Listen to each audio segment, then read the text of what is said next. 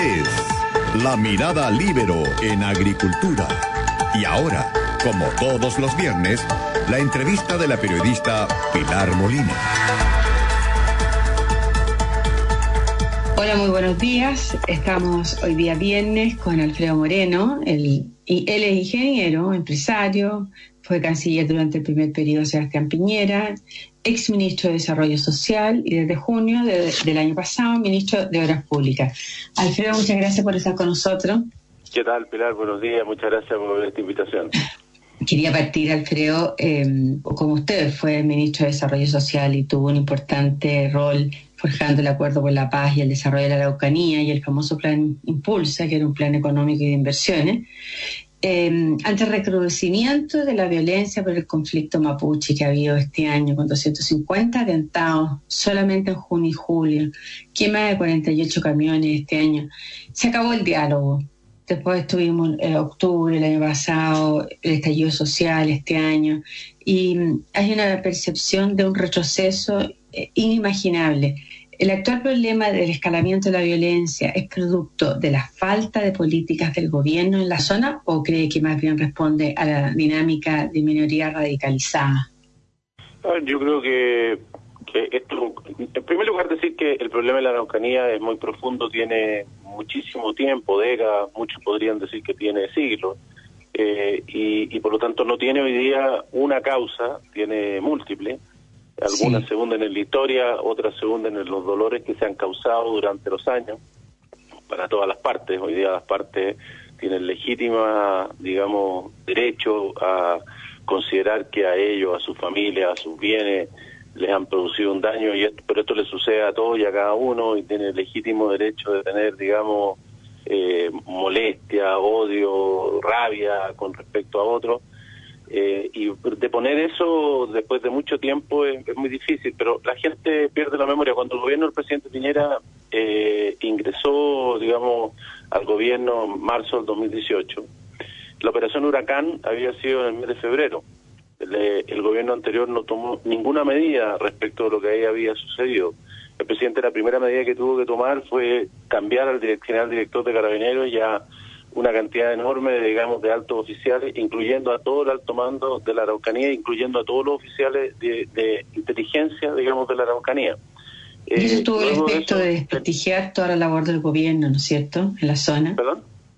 Eso, el, el caso Huracán tuvo el efecto de desprestigiar toda la labor del gobierno en la zona porque se convirtió como en un fraude policial. Y la, de Carabineros, que es una institución, digamos, de primer orden y fundamental en cualquier lugar y particularmente en un lugar como donde se vive lo que se vive ahí. En segundo lugar, teníamos a Celestino Córdoba en, en, en, huelga de hambre y, llevaba ya mucho tiempo. Eh, teníamos atentados todos los días.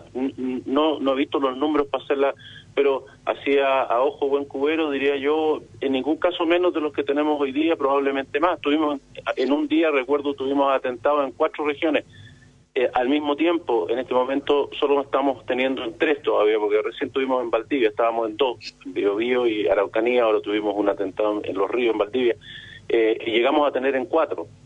Bueno, y esa situación fue posible superarla, eh, entendiéndose las partes cuál era el problema que había de fondo en, esa huelga, porque esta huelga de hambre hay que resolverla naturalmente, eh, hay que entender, digamos, qué es lo que sucede, hay que resolverlo. Durante mucho tiempo no tuvimos atentados, eh, así que yo creo que el diálogo, claro que es difícil, muy difícil, tuvimos después cosas que agravaron la situación, como lo sucedió con Camilo Catrillanca, obviamente. Asesinato el asesinato de Camilo Catrillanca en noviembre de 2018 tiró como al traste toda la política que tenía el gobierno en la zona.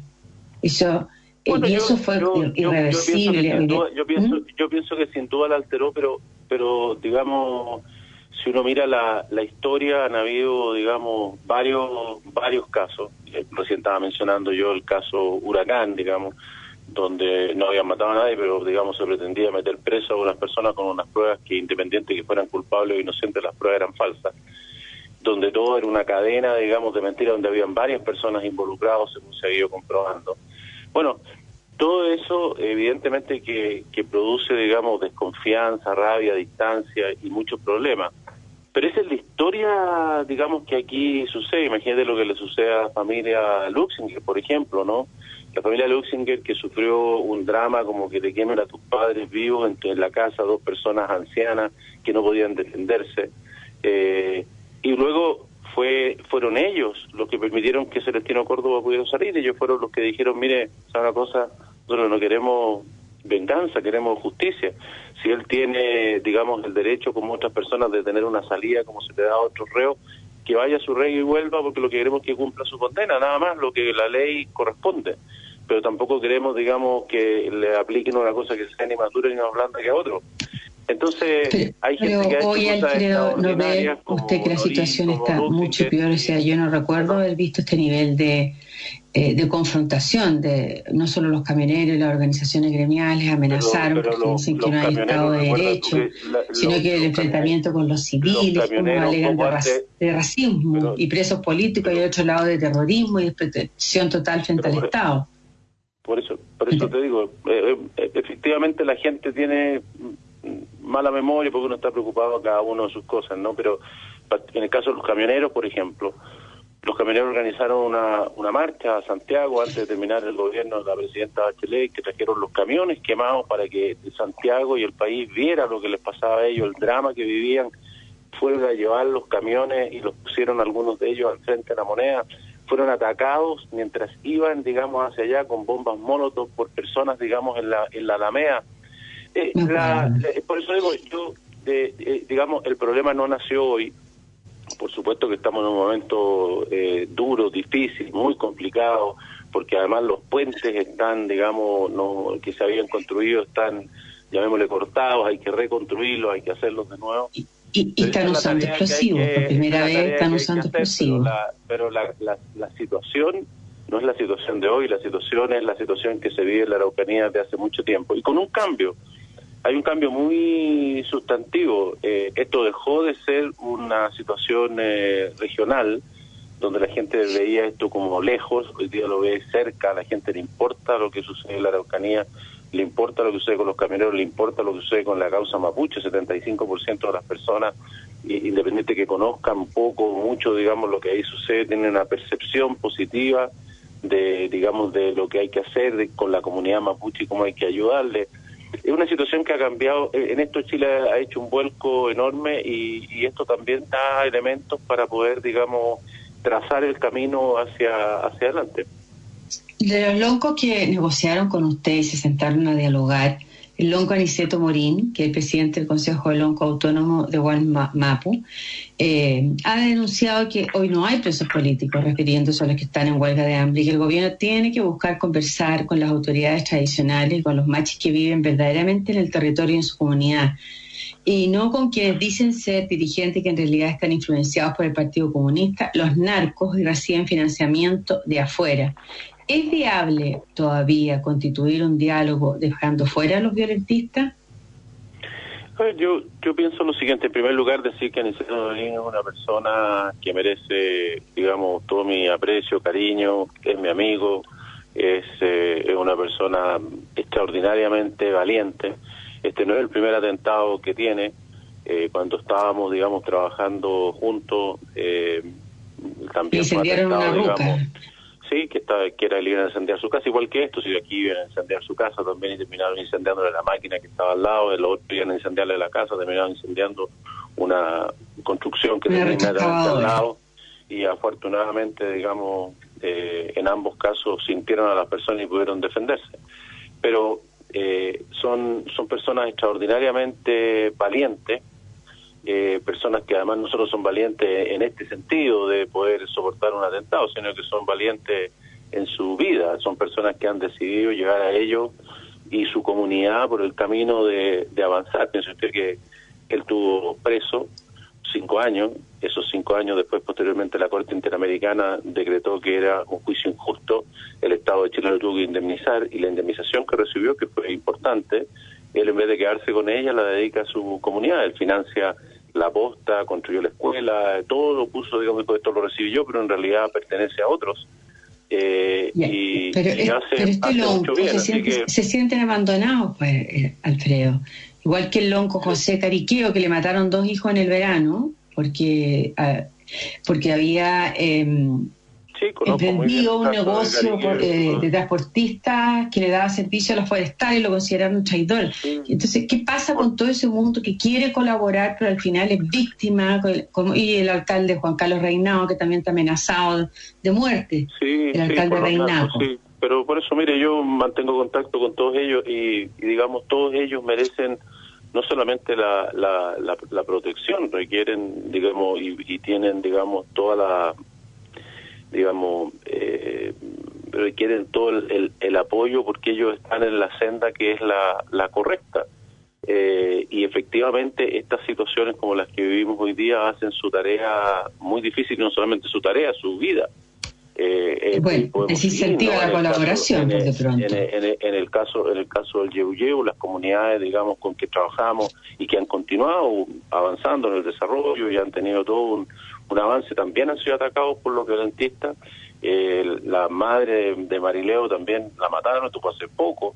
La gente ve los ataques a los camioneros, los ataques a los agricultores, pero también esa misma violencia se expresa, digamos, respecto de las personas, de las comunidades que quieren, digamos, progresar y tienen... O sea, la violencia es dramática para, para todos los que viven en la Araucanía, para todos. Ya, vamos a una pausa. Estamos con el ministro de Obras Públicas, pero estamos hablando un poco de la, situación de la Araucanía que él conoció también cuando fue ministro de Desarrollo Social y lideró los diálogos. Vamos a una pausa con Alfredo Moreno y volvemos.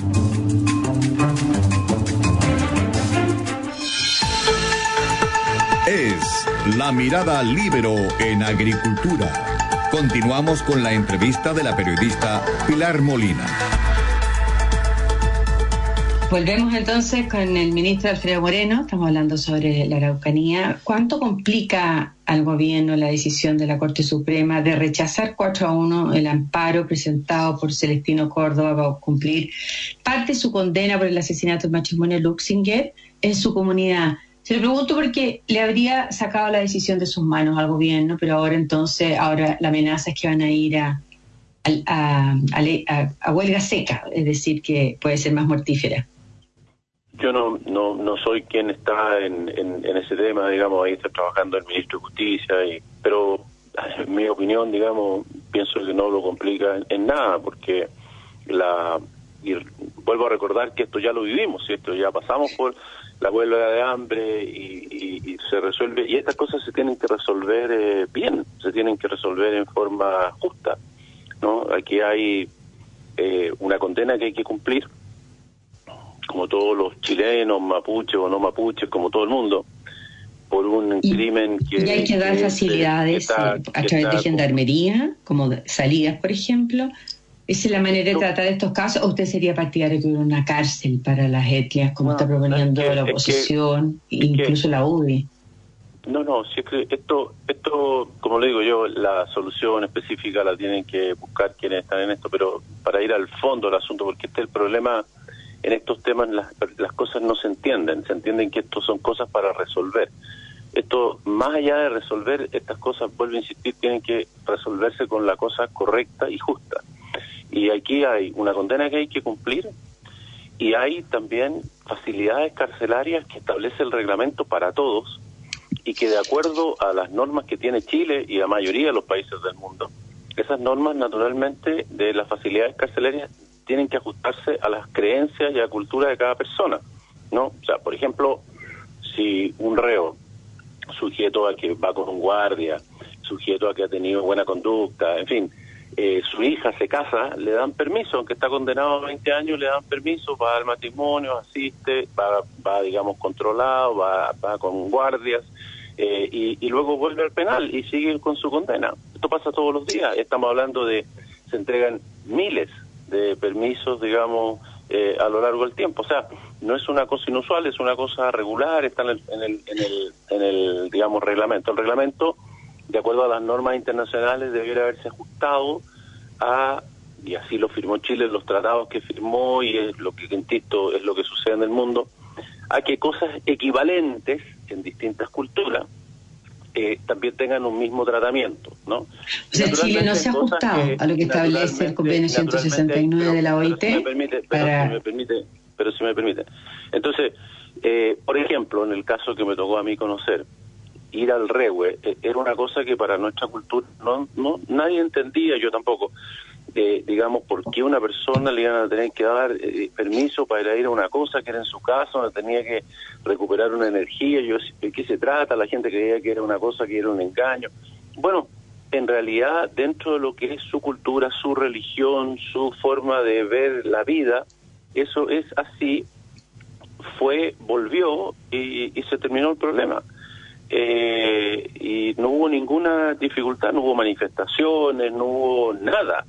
¿No? Pero, eh, usted considera que está pendiente a adaptar bien el sistema penitenciario a lo que establece el convenio 169 o está adecuado hoy día? Entiendo, entiendo, entiendo que el propio ministro Larraín así lo ha así lo ha señalado y entiendo que están trabajando en ese tema yo lamento que, que, desde hace un año esta parte, digamos, no sé cuánto se ha avanzado, como digo, no, no, no estoy en el tema, en el detalle, pero este es un trabajo que él lo tiene muy claro, que Chile lo tiene muy claro, que estaba, teníamos un atraso hace un año atrás, no sé hoy día en qué, en qué estado está, pero el punto, el punto, creo yo, en, mi opinión al menos, más interesante, no es eh, si, si está o no está el reglamento, si la cosa específica de la solución es esto o lo otro, el punto que tenemos que entender es que aquí lo que hay es una incomprensión eh, y una falta de entendimiento de las posiciones de cada una de las partes por la lejanía, por los dolores que han pasado y muchas cosas, eh, digamos, que no deberían tener un crecimiento importante, terminan siendo un, problema grave eh, por, por falta de entender qué es lo que sucede y poderlo, digamos, tratar a tiempo. Ya, y si a usted le dieran una varita mágica, ¿cuál, qué cosa, eh, eh, qué sueño podría cumplir hoy día en relación a este conflicto? Crear el Consejo Indígena, darle participación en el, con escaño reservado en, el Congreso, ¿qué cosa? A ver, yo creo que oh. yo creo que todas yo creo que todas esas cosas son eh, son cosas que pueden ser digamos importantes o pueden no serlo tanto eh, digamos, en, la medida que creo yo que son más bien eh, formas de expresar cuánto nos importa, ¿no? Eh, por, ejemplo, eh, hoy día el tema indígena se lleva a través del Ministerio de Desarrollo Social. Si se crea un ministerio de indígena, ¿no es cierto?, de pueblos indígenas como es lo que está propuesto, bueno, el cambio material, físico, uno podría decir, oiga, no va a pasar nada, entre que haya un subsecretario que lo mire, un encargado, o la CONADI o, haya un señor que se llama ministro, uno podría decir, bueno, pero ¿cuál es el cambio? Bueno, el cambio es muy importante desde el punto de vista que uno dice, bueno, estamos poniendo el tema al nivel más importante que puede tratarlo el Estado, los temas que realmente para nosotros son de vital importancia, bueno, eso lo ponemos en una persona que trabaja directamente con el presidente de la República para que toque esos temas. Y, la tardanza en el reconocimiento constitucional, ¿es posible que sigamos discutiendo la, la, misma cosa, ¿no? Eh, el, problema es que en eso eh, podemos enfrascarnos en una, en una discusión eterna sobre cuál es el lenguaje que hay que usar y qué significa y qué implica.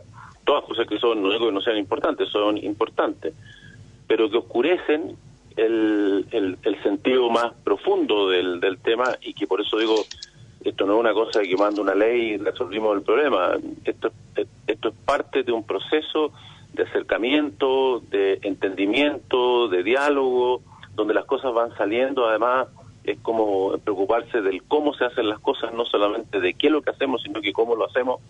No es cosa que yo, oye, mira, yo te mando todas estas cosas y aquí tenéis tres proyectos y está arreglado. No, esto es una cosa que tiene que surgir de que esto es parte de la solución que estamos encontrando entre, entre todos. Entonces me parece que son muy buenos instrumentos, me parece que, que, si reflejan, digamos, eh, avances en, en el reconocimiento verdadero del problema, de las dificultades, y mutuamente, por supuesto, obviamente. Eh, bueno, claro dicho que, no avancemos nada en esta materia, Alfredo, ¿puede justificar al final este nivel de violencia que estamos viviendo hoy, que radicaliza a las minorías que son de por sí más no a la violencia? No hay, no hay, no hay nada que, que, pueda justificar la, la violencia, no hay nada que justifique tomar la vida ni los bienes de otros y más aún. Eh, desgraciadamente todo eso ha generado zonas y lugares donde esto se mezcla con otras cosas, con el robo de madera, con en cantidad importante, con eh, la droga, con, eh, con otro tipo de delincuencia, digamos, con el narco, digamos, que viene de otros lugares, con mucho armamento, empieza a funcionar además cantidades de dinero que por supuesto ahí no, no existen. y la situación se va, se va complicando y va tomando otro, otros caracteres eh, y donde la, la, causa se empieza a oscurecer y pasa a ser, digamos, un, un, título, un adjetivo para, para mantener la cosa, pero lo, que mantiene son otras cosas. Así que eh, la, la, violencia solamente trae más violencia, lo estamos ya experimentando en la Araucanía, yo creo que es uno de los peores signos que hemos tenido, es que ya la gente siente que no, no tiene la seguridad suficiente y algunos... se toma la justicia por sus manos. Claro, porque cuando uno siente que no tiene la defensa empieza eso, entonces eso es muy, muy, muy serio y, y la violencia solo trae más, más violencia, de tal manera que eso hay que detenerlo de raíz y nadie tiene el derecho ni con la causa más, más justa de poder, digamos, tomar la vida o los bienes de otra de otra persona y las consecuencias de eso es simplemente ¿Y qué tan lejos estamos, creo, de, que se puedan constituir grupos eh, completamente independientes, inmunes al Estado de Chile, tipo FARC, que vivían de narcoterrorismo? Porque son zonas a las cuales está claro que no hay suficiente acceso, que no hay seguridad, que el Estado de Chile solo llega a través de las políticas que uno sabe de subsidios y platas. unido al tema de seguridad, unido al narcoterrorismo, ¿puede ser una, una, situación que se cree tipo lo que hubo con la FARC en Colombia? O sea, yo, yo creo que estamos bastante lejos de, de, eso, pero digamos, eh, pienso que se parece más, digamos, a zonas que tienen, digamos, tomadas en ciudades como Santiago y otros lugares donde hay lugares donde los narcos la policía. toman, claro, y la policía un poco y donde la ley del más fuerte, digamos, comienza a imperar y bueno, y en esos lugares entonces eh, la gente no le queda otra que vivir, digamos, de acuerdo a esas reglas y el Estado no puede permitir eso, no puede permitir eso porque de ahí en adelante, digamos, esas, esas personas, aparte de vivir una tortura, eh, tienen una de todos tipos de, de, delitos. Eh, eh, pero, pero, pero digamos, esto, por supuesto que tiene un, tiene este mm. carácter policial, de, de inteligencia, pero este no es un problema, digamos, que solamente tenga ese carácter, esto tiene que mirarse en su totalidad. Eh, y, no es solo un problema de orden público, evidentemente, sí. Pero, por eso eh, eh, el, problema, el problema del orden público, digamos, está en todas partes. La pregunta que uno tiene que hacerse, ¿por qué aquí es mucho más grave? ¿Ah? me, están diciendo que nos tenemos que ir, pero yo no puedo no meterle una pregunta a usted, Alfredo, de Obras Públicas. ¿Cuándo comienza el plan de reactivación? Ese era, el motivo de la entrevista. El motivo de la entrevista era sí, hablar de lo que hago, que, Obras Públicas, pero veo que a usted le interesa. Perdone, perdone Alfredo, pero ¿cuándo comienza este plan por 3 mil millones de dólares para tratar de recuperar parte del empleo, de los 3 millones de empleos perdidos? A ver, el, plan es mucho más de 3 mil millones de dólares, pero el, la, solo el plan de inversiones públicas son 4.500 millones de dólares, a lo cual se une, digamos, inversión privada en obras públicas que suma otro tanto, y por otro lado hay 2 mil millones de dólares que van a ir a subsidio al empleo para que empresas privadas contraten a personas. Hay también apoyo a las empresas pymes para que puedan, digamos, también reemprender, partir de nuevo a través de ayudas tributarias depreciación instantánea, en fin, o sea, aquí tenemos un problema enorme, tenemos varios millones de personas que van a requerir un empleo. Afortunadamente la salud está mejorando, pero eso va a ser patente, este problema. La gente va a empezar a salir, ya las ayudas del Estado, digamos, empiezan a terminar, que han permitido que la gente esté en su casa, pero tenga un ingreso. Y eso significa que hay que recuperar la economía, hay que recuperar particularmente el empleo. Y esto lo que hace es dar este eh, apoyo Algunas de las cosas, claro, algunas de las cosas ya están caminando. El presidente en los próximos días va a hacer el anuncio del detalle de cómo va a hacer esto. Algunos proyectos ya están en el Congreso, otros se van a enviar. En lo que refiere al programa de inversión en obras públicas, con fondos públicos y privados, que es lo que me toca eh, coordinar y que incluye a varios ministerios. Eso ya está caminando, estamos terminando de terminar la cartera, son centenas de proyectos que se van a empezar a ejecutar. Solo para dar una idea, el, presupuesto y lo, la actividad, la inversión del Ministerio de Obras Públicas el próximo año va a ser 50% más grande de lo que ha, sido, digamos, eh, hasta ahora la inversión pública va a crecer 30%. O sea, es una, un desafío grande, hay que hacer obras en, todo Chile. Eh, para poder darle oportunidades a mucha gente. Algunas de esas cosas ya estamos haciendo los llamados a licitación y en las próximas semanas vamos a continuar. Y esto se va a empezar a notar hacia el fin del año y particularmente el año 2021, eh, cuando esas obras comiencen, digamos, a, a dar trabajo. Y en paralelo van a ir estos subsidios para que también las empresas privadas comiencen a contratar subsidios de contratación.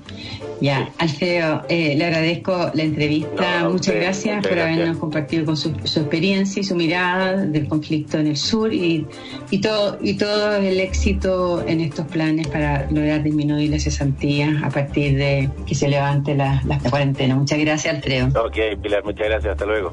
Que tengan un buen día y ustedes también. Nos vemos el próximo viernes. Muy buenos días.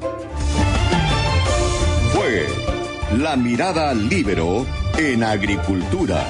Una presentación de Viña Garcés Silva, pioneros del Valle de Leida.